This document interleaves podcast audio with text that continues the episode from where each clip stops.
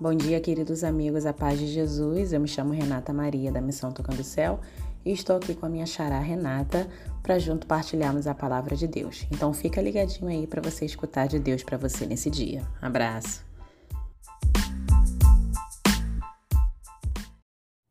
Bom dia, a paz de Jesus, o amor de Maria. Aqui é Renata da Missão Tocando Céu que vos falo. E eu vou falar um pouco, nosso podcast hoje vai falar daquela passagem de Êxodo 17, aonde Moisés escolheu Arão e Ur para ajudar a sustentar. Quanto de nós, às vezes, esquecemos de andar com quem vai nos levar à vitória?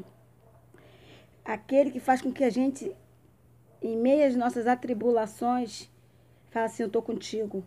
Pode contar comigo. Que mesmo que os teus joelhos sejam vacilantes, seus pés estejam cansados de caminhar, você não desiste, você prevalece, você anda comigo. E a gente precisa, gente, a gente precisa andar com aquele que faz a gente tomar a decisão certa. E você vai falar assim: e Moisés escolheu? Sim, Moisés escolheu. Moisés escolheu as pessoas que poderiam sustentá-lo à mão dele, que mesmo no cansaço dele, prevaleceram com eles, porque eles também estavam cansados. Mas ali eles queriam andar porque ele tinha uns propósitos. E quanto de nós, em meio à nossa tempestade, diante dos nossos maridos, diante dos nossos filhos, diante da nossa família, tenta em desistir? Pensa em desistir, a gente já não quer mais rezar, a gente não quer orar, a gente não quer ter um encontro verdadeiramente de se ajoelhar e clamar por aquele. A gente precisa andar com quem vai nos levar ao caminho do Senhor, que vai fazer com que a gente não desistas do, daquilo que é propósito de Deus, que aquilo que é a vontade de Deus aconteça na nossa vida. Eu sei que a gente cansa, porque a gente fala, a, o físico cansa, mas Moisés também se cansou. Mas o que fez com que ele não desistiu, porque ele tinha gente que tinha o mesmo propósito, que acreditava naquilo que Deus teria para a vida dele. E a gente precisa andar assim, a gente precisa voltar os nossos olhares para aqueles que precisam e a gente precisa estar do lado. Muitas das vezes a gente não quer expor as nossas situações que nós estamos passando dentro dos nossos lares, dentro da nossa família, do nosso serviço. Mas a gente precisa acreditar que a gente anda com as pessoas certas e que faz a gente chegar no caminho da vitória. A gente sim é dependente um dos outros. Deus conta com um e com o outro, porque somos intercessores. E se não há naquele momento Moisés e Ur, Moisés, Zu e Arão para continuar com ele, eu fico pensando, será que Moisés continuaria? Porque o físico. A gente se colocar a Bíblia o tempo todo, ficar ajoelhado, a gente não quer, a gente já levanta, a gente já se sente incomodado. Imagine o dia todo. Creio eu no monte, imagine que estava um sol forte. E às vezes a nossa luta vai ter que passar por um momento de sacrifício, de persistência, de resistência de oração, de jejum, de estar no lugar certo, na hora certa. E contando com aquele que, quer, que acredita na tua vitória. Hoje você está podendo falar, ah, eu perdi um, alguém e as pessoas não me ajudam. Você não está andando, às vezes, com quem precisa andar. A gente precisa andar com quem vai nos levar a Deus.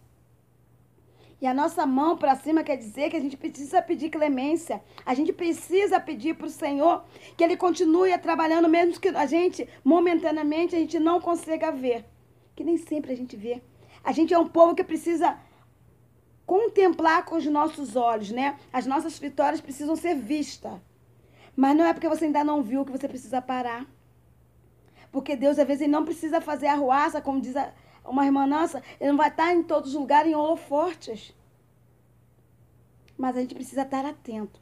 E com as pessoas que vai fazer a gente voltar a acreditar nos sacramentos, na família, que você vai ser um missionário, que você vai ser um profetisa do Senhor, você vai ser um levita da casa do Senhor, que na tua casa vai sair padre, que na sua casa vai sair freira, que nessa casa é lugar de bênção, que teu casamento vai ser reconstruído, que seu filho vai ser curado é debaixo da oração, do jejum, do, joelho dobrado e pedindo a misericórdia do Senhor com as mãos levantadas.